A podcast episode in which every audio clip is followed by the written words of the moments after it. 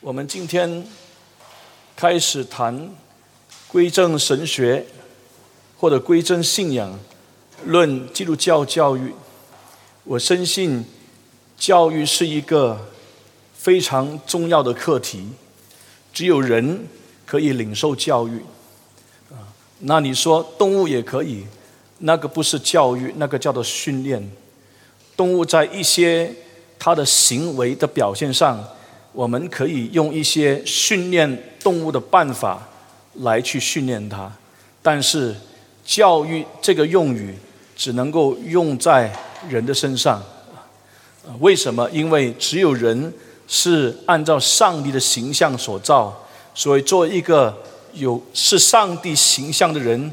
他要领受教育，而教育到底要达到怎么的目的？教育的目标是什么？教育的这样的一个方法论是怎么样的？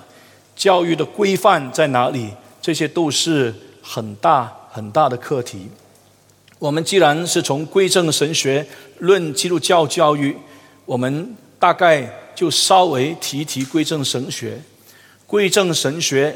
从这个狭义这样的一个角度去规范的时候，也就是从十六世纪宗教改革运动，特别是约翰加尔文的这个神学传统传承下来、发展下来，一直到今天这个系统，称它是归正神学。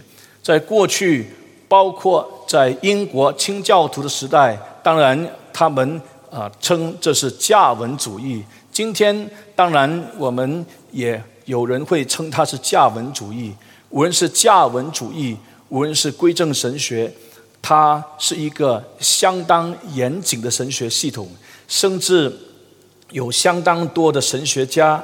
呃，如果你认识他们，那这些人，我相信大家都很认识，他们都异口同声的说，归正神学。是最严谨的神学，归正神学是最好的神学。为什么它是最好的神学呢？我盼望今天我们呃可以看一看归正神学为什么它是最好的神学。归正神学它是最好的神学。啊，当然，也许你过去曾经参加过李建安牧师的课，特别是在。这个归正神学导论的里面啊，他大概谈过为什么归正神学是最好的神学。他曾经讲过，唐牧师、唐崇牧师曾经讲过，陈佐仁牧师曾经讲过，林慈信牧师曾经讲过啊，这些我是曾经从他们的口中亲耳听见，他们 一致认定归正神学。是最好的神学，是最严谨的神学。为什么呢？因为归正神学是强调上帝绝对的主权，没有任何一个神学是绝对强调上帝的主权到一个地步，也就是上帝为王，上帝统管一切。啊这种上帝绝对的主权，在加文的神学体系里面是成为一个最重要的核心。这个最重要的核心，以致让加文从上帝绝对的主权来看待一切所发生的事、人生的经验、我们的信仰、我们的生活，都是需要从这个呃绝对的主权。这个角度来去理解，所以，比方说，我们从圣经里面发现，包括加文在内，我们知道整卷圣经充满着上帝按照主权行事啊，上帝按照主权他创造这个世界，上帝按照他全能的命令，也就是他的主权来去撑托这个世界。上帝按照他的主权来启示人，让人能够认识他。上帝按照他的主权赐给人有普遍启示，有特殊启示。上帝按照他的主权来赐人救赎。上帝按照他的主权把他话赐给我们，上帝按照他的主权来审判万有。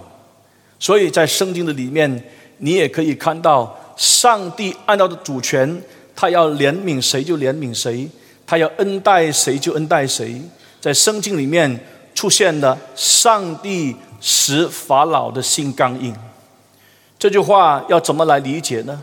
这样，既然上帝使法老的心刚硬，那么上帝就是在法老心刚硬这个罪上有份吗？不是。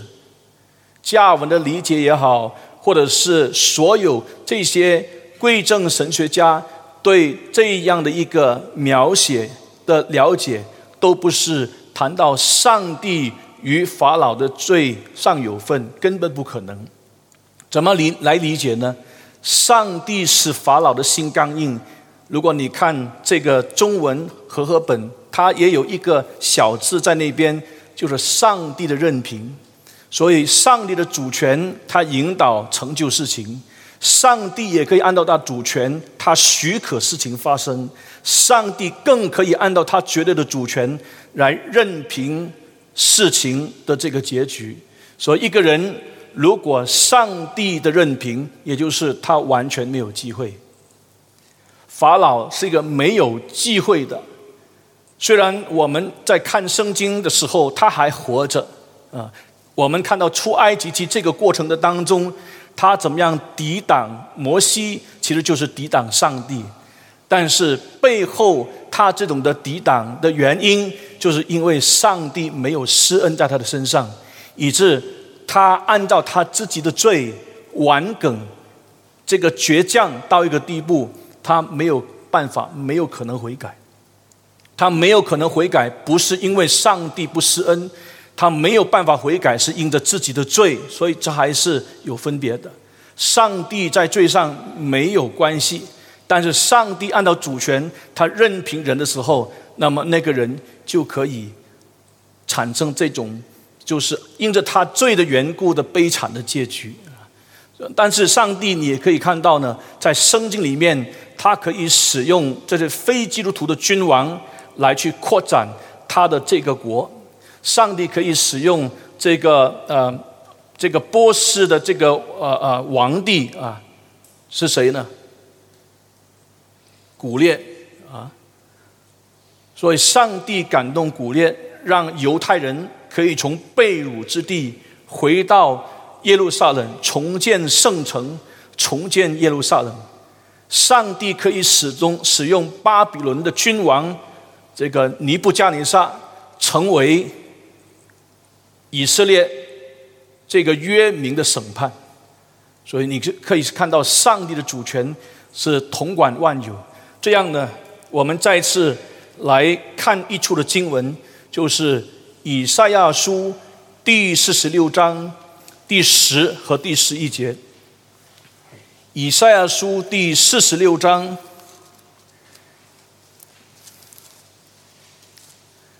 我们很熟悉的经文，第四十第十十一节，四十六章，上帝宣告说：“我从起初。”指明幕后的事，从古时言明未成的事说，我的筹算必立定，凡我所喜悦的，我必成就。我照鸷鸟从东方来，照那成就我筹算的人从远方来。我已说出，也必成就；我已谋定，也必做成。你从这两。节的圣经里面，看到历史的开始点到历史的结束点，都是上帝的统管，都是上帝的主权。从起初指明幕后的事，从古时言明未成的事，说我的筹算必立定，凡我所喜悦的，我必成就；我已说出，也必成就；我已谋定，也必做成。上帝说有就有，上帝命立就立，这是上帝按照他主权行事的上帝。这样才是圣经所启示的上帝。这就是归正神学家从加文开始强调上帝绝对的主权。所以，其实包括今天的习近平啊，他的政策一直错误，他的政策一直错误，他没有回头，他越没有安全感，他要越要抓这个军权，抓这个政权，这是典型共产主义人的这种的思维的方式。结果你就看到，如果上帝没有怜悯他，上帝没有施恩在他身上，甚至上帝任凭他的时候。他的结局是很悲惨的，啊，是很可怜的。有人不喜欢这个特朗普，我其实也不喜欢特朗普。我真的老实告诉你，对于这个人的人格，我是非常非常不喜欢。啊，他过去所做的很多的事情，有很多是给人感到是很困难的啊。这个人的人格是非常大有有很大的问题的啊，甚至我连他是不是真正的新耶稣，我是放了一个很大的问号。不过，是不是因为这样的缘故，我们就全盘否定他这几年所做的工作呢？我相信最近可能大家也在这个面子书啊分享啊一篇的信息。就是一个呃神学家叫做 Van Gruden 啊，他写了一本大家可能都知道的系统神学啊啊，那么他是公开来称呃特朗普的。他在七月份的时候，他写了呃一个一篇的文章，谈到特朗普以及他的团队啊，上帝怎么样使用他以及这个团队来做了二十五件。啊，好事，twenty five good things，我大概让大家知道一下啊。到最后，我让大家知道说，这是上帝的这个权柄在这个人身上，以在他的这个呃团队的身上所成就的啊。你自己可以呃上网去找，嗯，list of twenty five good things President Trump has done for America。这是在七月三十号啊。他他写的一篇的文章啊，啊，首先他提的第一件就是，特朗普他上台的时候，他就，呃，他就怎么样是 appointed，呃，中文怎么翻？书记，委委任委任，他就委任了两个啊，这个美国的最高法院的法官。啊还有五十三个联邦上诉庭的法官啊，这些的法官基本上他们是保守主义啊，我不知道他们在当中是不是很多是基督徒，但是他们是保守主义，他们是要按照美国原有宪法那个原来的解释来去解释宪法，而不是按照好像民主党。民主党他所 appoint 那委任的那些法官，按照现代的自由主义去呃诠释宪法，所以二零一五年你知道，竟然这个啊联邦法院最高法院通过了就是这个同性恋的合法化，那是很不可思议的事情，所以这是违宪，所以特朗普上台以后呢，这个事情他搞定，那你说我问你？这不是上帝的主权的恩典吗？我是这样子看的，Wayne Gruden 是这样子看的。还有，他通过这些的法律来保护那些医药人员或者是卫生保健工作者，他们可以有权利来拒绝。参与那一些违背良心、违背他们宗教信仰的工作，包括什么呢？堕胎，包括什么呢？协助人自杀，也就是安乐死。在过去民主党他治理的时代，你刚看到，如果你不做的话，他们给你很大的压力啊，啊，排挤你啊。所以他上台以后呢，特朗普他法律通过，他们有这个决定权啊。如果这是违背他们的良心，违背他们的宗教信仰，其实很大的这个呃可能性就是基督教的信仰。所以我再跟你讲另外一个，他就是上台以后，他建了这个边境的围墙，特别就是在墨西哥还有美国边界。过去你发现，从墨西哥他们就是这个非法移民到美国的非常非常的多，产生很严重的社会问题。最严重的社会问题的两个，第一个是毒品，第二个是黑社会黑帮啊。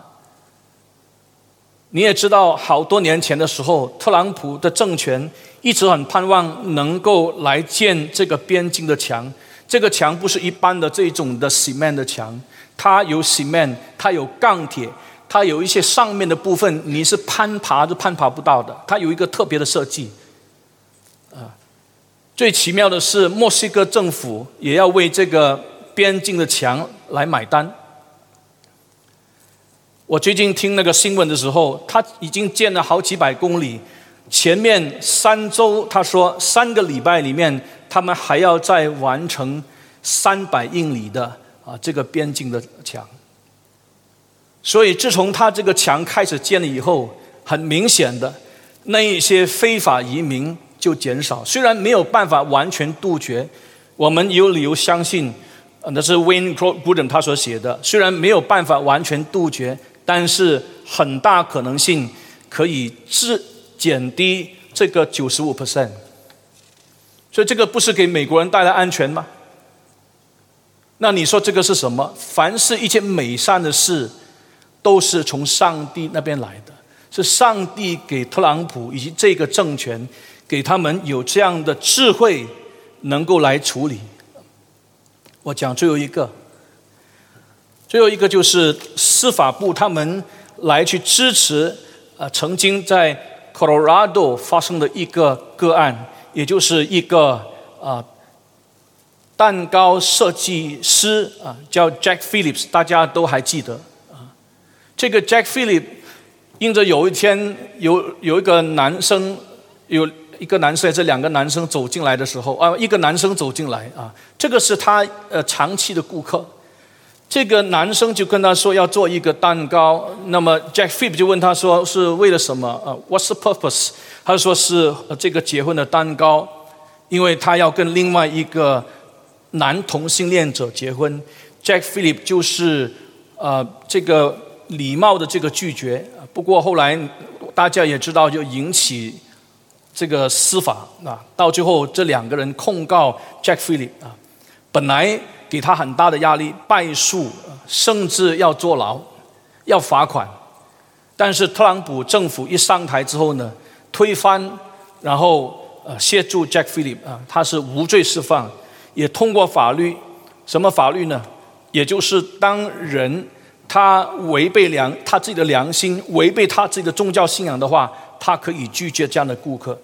这是特朗普他做的，太多了，二十五。所以我们相信用归正神学。来理解圣经的基督徒，我们看到归正神学，它真的是很好的、最好的神学，因为它是全然强调上帝绝对主权，所以这就是应用。包括这个武汉肺炎，上帝绝对主权许可，它还是可以有很好的这样的一个一个。对世界有有好处，因为就是透过这个武汉肺炎这样的蔓延，特别是侵涉美国，所以你看到整个美国开始苏醒过来。现在全体的美国人超过百分之七十三，他们是对中国共产党是厌恶的。所以这样的一个趋势没有回头，除非上帝许可。所以这个叫做上帝绝对的主权。好，我们看第二。这个归正神学是最好的神学。第二是，因为归正神学是强调总原则解经，总原则解经大家都知道，就是以经解经啊。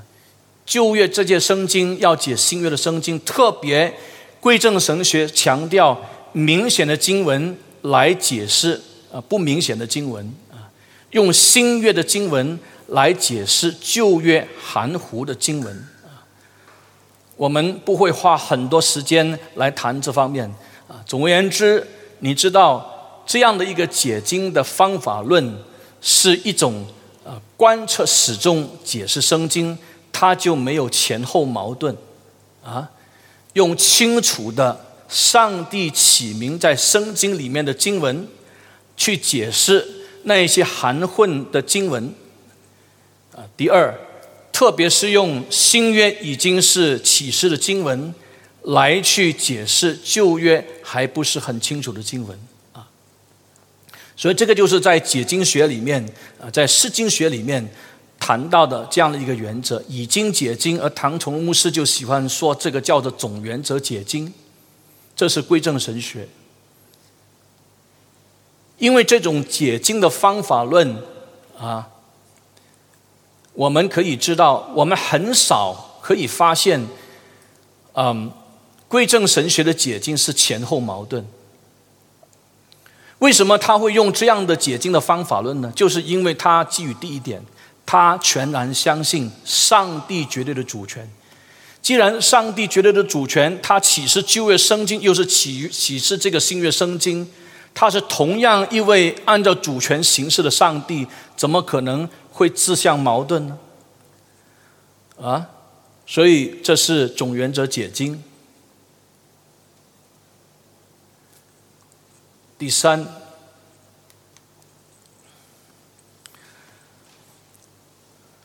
归正神学，它是能够解释最多信仰疑难的神学。你上李建南牧师的啊这个神学导论，啊，他画了一个数学的图，你可以看到啊那条线，呃 y is equal，比如比如说 a x plus c 等等这个线，它能够啊穿过最多的点的那条线啊。换句话说，因为它是一个观出观测始终总原则，没有自相矛盾的这样的一个理解圣经，这种的严谨性使它带来一个结果，就是它能够去解决圣经里面很多的信仰疑难，也能够解决所有很多这些的现象。比方说。非基督徒为什么呃很很多很多非基督徒为什么也也可以比基督徒更聪明呢？啊，很可能一般福音派他没有办法回应得上，但是在贵正神学的体系里面，我们从圣经能够理解，上帝他自己照顾歹人，上帝也照顾这些异人。上帝下雨给异人，上帝也下雨在歹人的这个地区。换句话说呢，这种呃这样的经文让我们明白，在圣经里面，上帝赐给人的是有两种恩典，一种大家都知道叫做 common grace 普遍恩典，凡是人的人他都领受普遍恩典啊，不管你是信耶稣的，不管你不是信耶稣的啊，上帝按照他绝对的主权。给人不同的这个普遍恩典，在非基督徒的身上，上帝如果普遍恩典给他很大，他特别聪明啊，他特别很可能蒙上帝也使用，对这个社会也产生很多的这个造就啊，或者上帝给他有一个很宽大的心，要去帮助穷人，好像以前我曾经看过，在印度的一个银行家。他就特别设立一个银行，这个银行是特别借给那些做小生意的。我大概记得，可能可能一两百块钱美金，他们开始一个小生意。很多的妇女在印度的乡乡这个乡区啊，这个这个呃乡镇，很多妇女她们要依靠丈夫啊，男人来去有这个家用。但是其实女人她是一个很好的一个资源工作，很能干。很很勤劳，所以借给这些妇女，到最后我们发现呢，哇，他的这个这个这个呃计划很成功。那我问你，这些美善的事是什么？是上帝主权的恩典在这些人身上，啊，这个人他做一个银行家，他不是基督徒，那为什么他能够做这样的善事呢？就是因为上帝普遍的恩典，我们就可以回应了。啊，我们不要以为基督徒一定是最聪明，全世界最聪明，没有这回事。我们碰到我们这些非基督徒朋友，他们这种对社会的贡献，他们的聪明，我们跟他们沟通的过程也可以成为一个桥梁。我为你感谢上帝，因为我从你身上看见上帝很大的恩典。你根本也不用什么普遍恩典，他不会听什么普遍恩典，啊，你就说感谢上帝，我为你感谢上帝，他一定莫名其妙，啊，他一定感到是自己的能，啊。这是人的傲慢，他没有发现，他根本也不可能把荣耀归给上帝。但是我们从归正神学的理解圣经，了解有普遍恩惠，有特殊恩惠，就是救赎恩惠。那么我们看见这些非基督徒朋友，他们身上这种美善的表现，是因为上帝绝对的主权、恩惠的赐予。归正神学。他有一种精神是今天我们不能缺乏的，因为我们发现，在归正福音教会里面的人，如果没有常常被提醒，我们很容易就很骄傲。这个是怎么的一种精神呢？就是继续不断的回归圣经的精神，归正神学它本身。不是一个封闭的系统，封闭的神学系统，它不是一个呃 closed system，它是一个 open system，向谁开放？向圣经的启示开放。今天灵恩派的人也说，我们也是向圣经开放啊。其其实他说就是向圣灵开放。你向圣灵开放的时候，你也要理解。你这个所谓向圣灵开放的本身这样的一个理念，是不是按照圣经所启示的圣灵论来开放呢？还是你自己离开圣经总原则这样的一个启示的一个开放呢？这样的开放就变成是人本不是神本的，那就很危险。所以今天当我们提到继续不断回归圣经的精神的时候，我们要知道，这是一种谦卑的精神。这是让我们明白，我们是一个领受上帝恩惠来理解圣经的人。所以我们继续的谦卑。如果在这个历史往前发展，我们再发现有一些上帝所所呃让我们清楚知道怎么来理解圣经的这个事实，我们好好来使用啊。我们好好来使用这方面，其实我们也可以讲很多，包括那个困难社团的东西，也可以放在这个范围里面去谈。啊，当然过去大家曾经听过很多遍的，也就是到了这个二十世纪初的时候，十九世纪末到了二十世纪初的时候，有一个科学的史实，呃，这个事实发生了啊，能够发发现呢，也就是为什么第八天受割礼，大家都清楚知道这个。啊，我给你看一张图。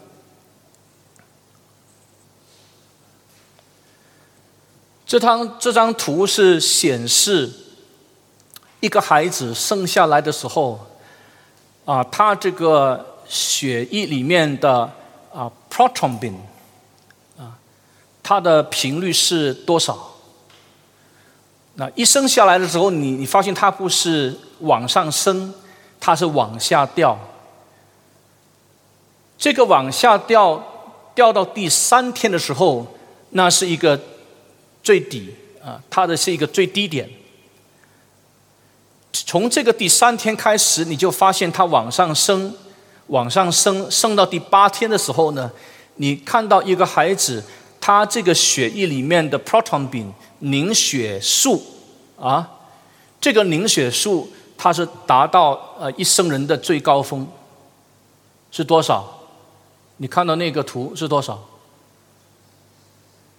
啊？是一百一十 percent，我们一生人当中就只有那一天是 one one hundred hundred and ten percent，就只有那一天。那一天过后呢，你看到它就往下掉，掉回哪里呢？就是 hundred percent。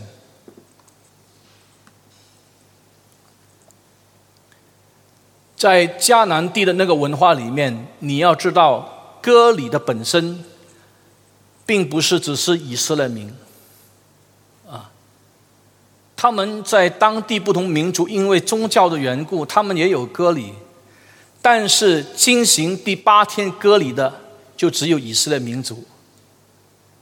十六世纪宗教改革运动以后，你包括这个约翰加尔文，或者是英国的 John Owen 等等，他们来理解生这个啊啊啊这个什么呢？创世纪这个这个第几章？啊，歌里是第十七还是十五章？是几章？查一下。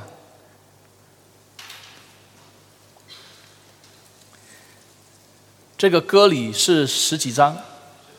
十七章啊，谢谢。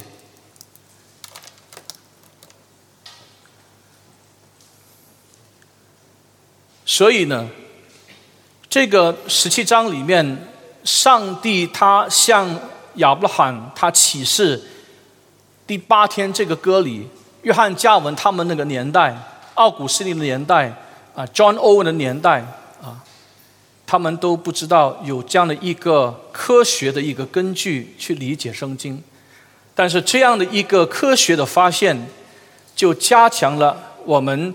看到上帝他自己按照主权，他知道一个人的生命的当中，就是第八天，他的这个凝血数是最高的，所以是第八天受割礼，死亡率是最最低的。你说这个是什么？这个就是上帝的主权。所以一切的生活，我们一切的这些所了解到的，呃，这个事实，或者是我们人生里面可能的经验。都在上帝的主权之下去发生啊！你看，还是回到第一点啊啊！不过我我要讲回来，请你注意，归正神学不能等同就是圣经。今天你说我们谈教育课题，为什么我们要谈这个东西呢？我要让你先清楚知道，归正神学是非常重要的，所以要好好来去研读归正神学。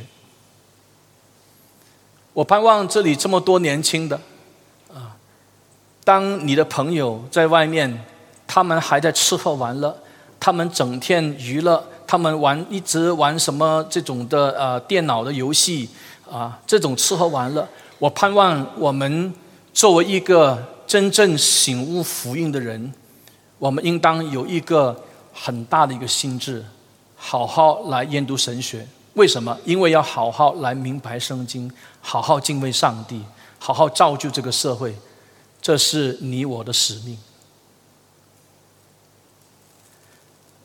我这说回来，归正神学虽然它是最好的神学，但是我们永远知道，神学是神学，神学不能等同是圣经。我在提的一件事情，我是按照这个呃陈佐仁牧师。在我们在美国贵正学院上课期间的时候，我很记得，他就给神学下这样的定义，也是常常你们听我每次讲课的时候都会提。他说，神学就是对于圣经启示的解释与应用的知识体系。它是一个系统，神学永远是一个系统。这个系统里面，它永远是牵涉到解释和应用。它是解释什么？它是解释圣经的启示。它是怎么样呢？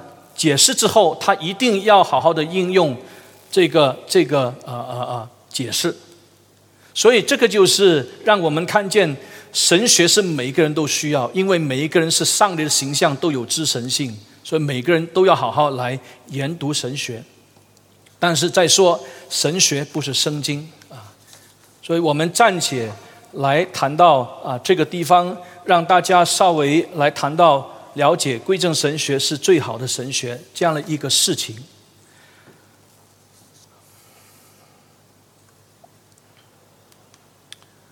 好，现在我们要进入嗯，从归正神学来谈这个教育的理念。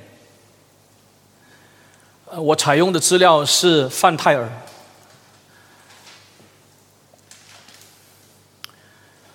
范泰尔他是一个归正神学家，他是一个归正呃呃神学护教家啊。大家也知道他的护教的方法论是这个叫做对呃前提式的护教的方法论啊，它不是证据式的这个呃呃护教的方法论，嗯。那么，其实他对教育也写了一些文章，这是其中他一篇很重要的。他其实有一本书，是他特别就谈到啊，reform education。不过，呃呃，早期鼓励一些呃教会的童工买来看，他们呃应该没有看完，因为很很困难能够吞下去。是是，如果你你你你要看的话，也可以啊，你可以好好买来看。呃，那么，那他他写的这篇文章里面，就是从那本书里面啊，把它。提出来，所以你你看到他一开宗明义的时候，他就说得很清楚。他说：“只有以归正神学的系统为基础来谈论教育，才能够真正落实以上帝为中心的教育。”我大概把它呃大概这样子来解释一下。我重提，我再讲一遍。啊，反丘他从一开始在这篇文章的这个一开头的时候。他就呃很清楚的呃宣告，他说只有以归正神学的系统为基础来谈论教育，才能够真正落实以上帝为中心的教育，以上帝为中心的教育，也就是以圣子耶稣基督与圣灵为中心的这个教育。呃，我不能按照他这个来理解，可能大家很很困难来去去呃明白。我我大概要把他讲的，我用我我我要表达来来告诉大家。所以范泰尔的意思是告诉我们，这位上帝他是这位自有拥有的上帝，他是自存的，他是自立的，他是自足的，所以他是从无创造有的上帝。他也用他全能的命令来护理这个世界。呃，我们看这个尼西米记第九章第六节，大家曾经翻过，我请大家稍微翻一下。我们不会念，但是大家稍微去翻一下。啊，这个尼西米记第九章六节就谈到，呃，上帝他是创造万物的上帝，而在那节圣经的里面也特别提到呢。这一切都是你所保存的。这个世界是上帝所造，这个世界也是上帝所保存的。所以，这位是独存的主。这位独存的主，我们知道是透过他所启示的圣经，让我们认识。在圣经里面，他说的话就是上帝的话啊啊，他的话就是上，这是上帝的话。所以他是有绝对的权威啊，因此呢，上帝还有圣经呢，就成为我们人的信仰、人的生活、人的经验最终极的参照点。我大概就把他他要讲的，大概让让大家这样了解一下。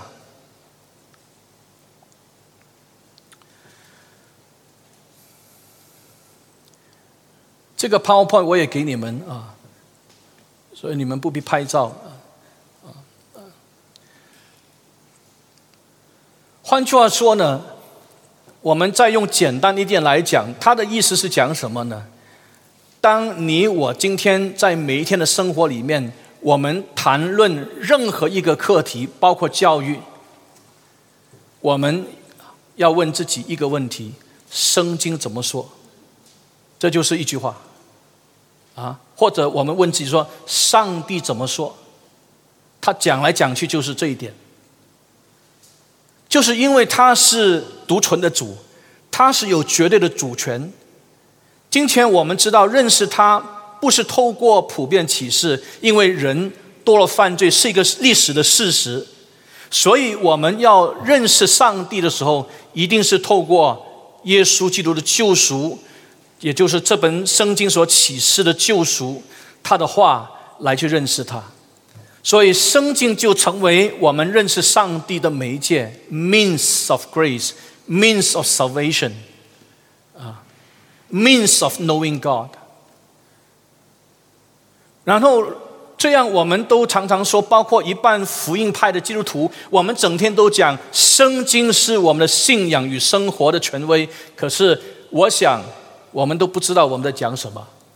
包括我过去是在福音派这样的一个大氛围成长的，啊，教会领袖在讲台也常讲，圣经是我们的信仰与生活的权威。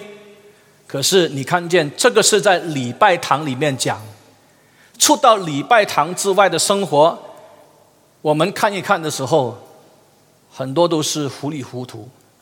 你知道为什么？范泰尔他提出一点，就是因为一般福音派，他很欠缺的一个很核心的思想：上帝是绝对掌权。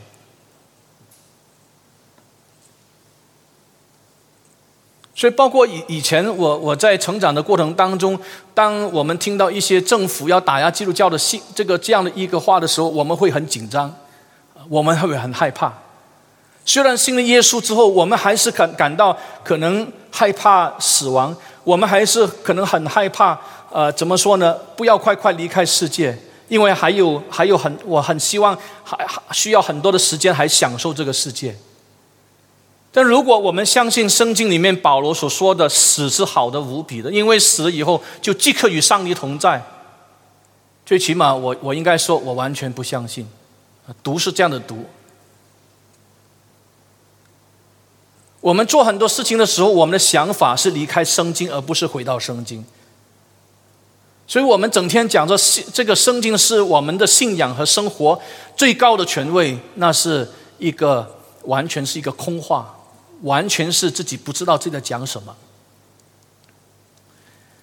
但是你看这个呃 f a n t i l Cornelius f a n t i l 他跟你讲的这个谈到教育这个课题，他一开始不是谈什么教育的方法论，他一跟你谈的就是我们基督徒谈这个教育这个课题的大前提之一，就是要谈到跟上帝的有关系啊。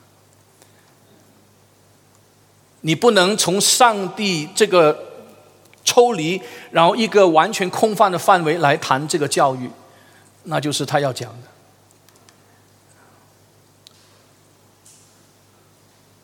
所以呢，啊，所以我们知道，我们人生命的目的是什么？我们也知道，我们做人。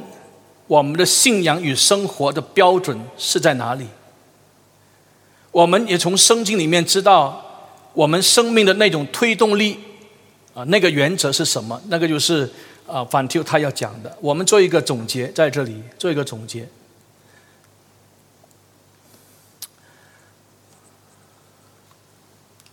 这个总结就是这样。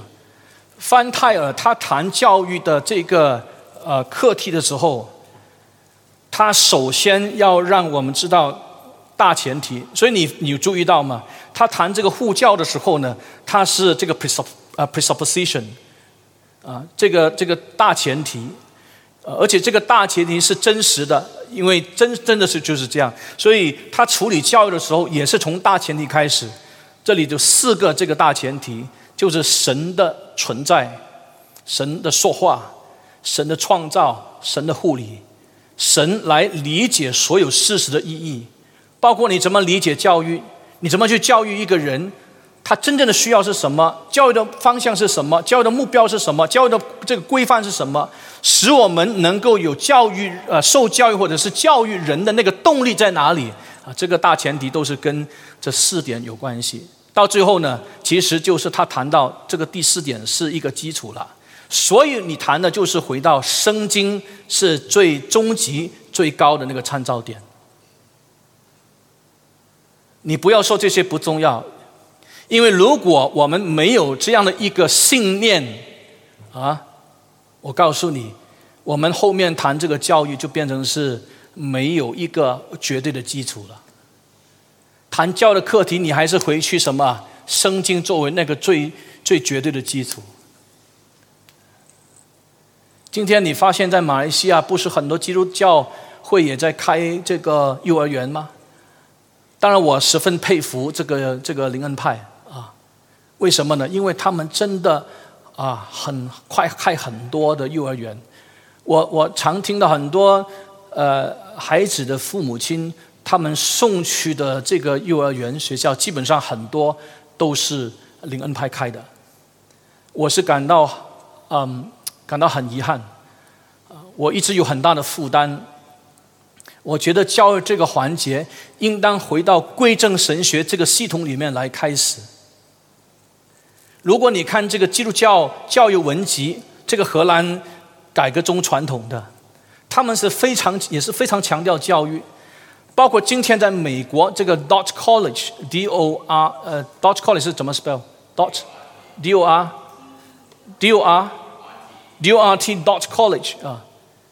Dutch College，它就是整个荷兰的传统，来给我们有这个 online 的呃 Master of Education，啊，这个教育学硕士，给我们上这个啊啊幼儿学的这个这个课程 online，而且他可以很清楚告诉你是回到圣经怎么来看这个教育这个课题，老师的这个资格是什么，非常看重，所以以后我们如果开始这个 preschool 的话。老师进来，我要跟慧心姐妹还有徐牧师，我们同工要好好再谈一遍。这样的一个要求和那个条件是不能不能妥协。回到圣经来看的时候，不要妥协。不要以为我们读了这个幼儿学，那就我们有这个资格可以教孩子，不一定。因为我们回到圣经来看的时候，应该具备怎么的一个条件？啊，那是我们清楚知道。也许我们这个教书也教了好长的时间，但是很可能我们对这些圣经给我们要怎么这个做老师的很重要的这些素质和条件，我们根本也不清楚，啊，所以我们要好好来看。那呃，我想我今天呃先谈到这里，啊，先谈到这里。呃，如果太多的这个呃信息，可能我们会会困难啊。我盼望大家可以先理解这些的大前提，我们会继续的谈下去啊。嗯，我本来要给大家来做一个功课，但是他是在后面来谈到一种的啊，这个幼儿园的一个体系的里面，他的这个教导。那我想请大家本来是分组来讨论。有关于他这种的教育体系里面有没有问题？他的强处在哪里？啊，你从圣经的这样的一个原则来看，他 reform theology 来理解圣经，来理解他这个教育体系的时候，他的问题在哪里？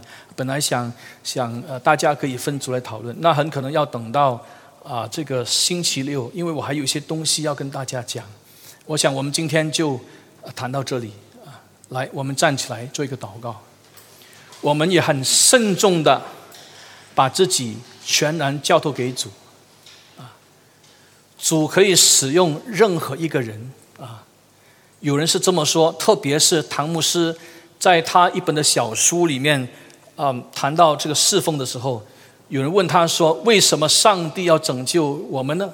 啊，唐牧师的回应是：“上帝拯救我们，因为上帝要用我们，他拯救的，他要使用。”不要轻看我们自己啊！我们也许在学问上不同，我们在这个教育背景上不同，我们在这个家庭背景成长的过程当中不同，我们生命当中也有不同的人生的困难。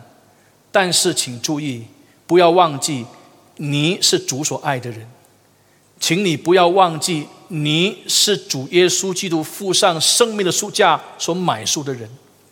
所以你的价值在于主救赎，在回复你这个神的形象。我们应当向上帝求说：“上帝，我这一生，主啊，你用我，好不好？”我们这个时候祷告，每一个人开声祷告，求主使用。怎么用上帝的主权？我们恳切求上帝用我们。我们一起开声祷告。我们天上的父，在你面前祷告，我们感恩。因为你自己不单是创造我们，并且你在基督耶稣里面重造我们这些本应当下地狱、猛受咒诅、领受你自己审判的人，但是你却是从这样最权势、黑暗的权势、死亡的权势、撒旦的权势当中来去拯救我们这些不配的人。主啊，我们向你献上感谢。你既然用重价买赎我们，主啊，求你自己常将我们分别为圣，来使用我们，来做成你的功。我们向你求恩，就是求你赐给我们从你而来的看见，从你而来的这样的一个感动，从你而来的负担，来借力多做主公。我们手所做的工，求主坚固。上帝在座的每一个弟兄和姊妹，求你自己将他们分别分别为圣，使用他们来做成主的工，来见证主的国，来扩展主你自己的国。求主垂听我们的祷告。奉耶稣基督的名，阿门。